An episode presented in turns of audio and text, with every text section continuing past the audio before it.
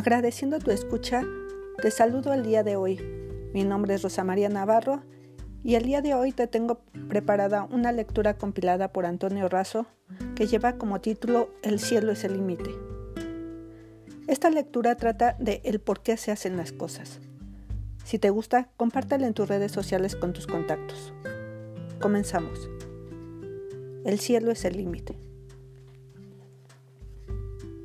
Cierto día, un filósofo, en busca de respuestas, se acercó a un pescador que se encontraba en, su labor y entabló el siguiente diálogo con él.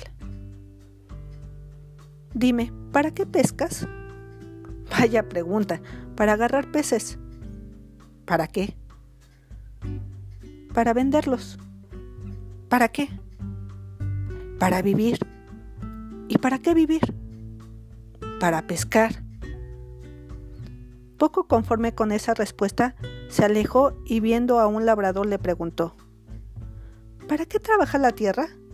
Para sembrar. ¿Para qué? Para poder comer. ¿Para qué comer? El labrador le miró con desdén y sin responder continuó su trabajo. Más tarde, vio a un jardinero que regaba en su jardín y acercándose le preguntó, Dime, ¿Para qué riegas tu jardín? Porque así alimento a las plantas. ¿Por qué? Porque quiero que den flores. ¿Por qué? Porque mi trabajo es hacer que florezca este bello y maravilloso jardín. ¿Para quién trabajas? Para mí mismo. ¿Acaso no tienes obligaciones o compromisos? Mi mayor compromiso es conmigo ¿Por qué?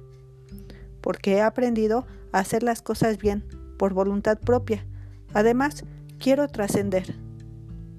¿Por qué? Porque al igual que las plantas, quiero llegar al cielo.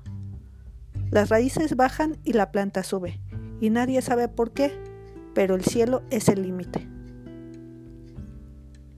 Ante esa respuesta el filósofo ya no preguntó más y exclamó para sí mismo, por fin he encontrado a alguien que sabe por qué hace las cosas.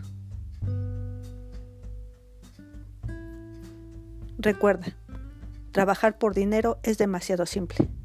Debe haber algo más, mucho más noble e importante para poder trascender. Finalizamos esta historia por hoy. Me despido Cuídate mucho, te mando un gran abrazo y te espero la próxima. Si necesitas orientación, asesoría o psicoterapia, comunícate al 55 85 81 42 75. Te invito a buscar y seguir Sepia Gestal en las redes sociales. Hasta pronto.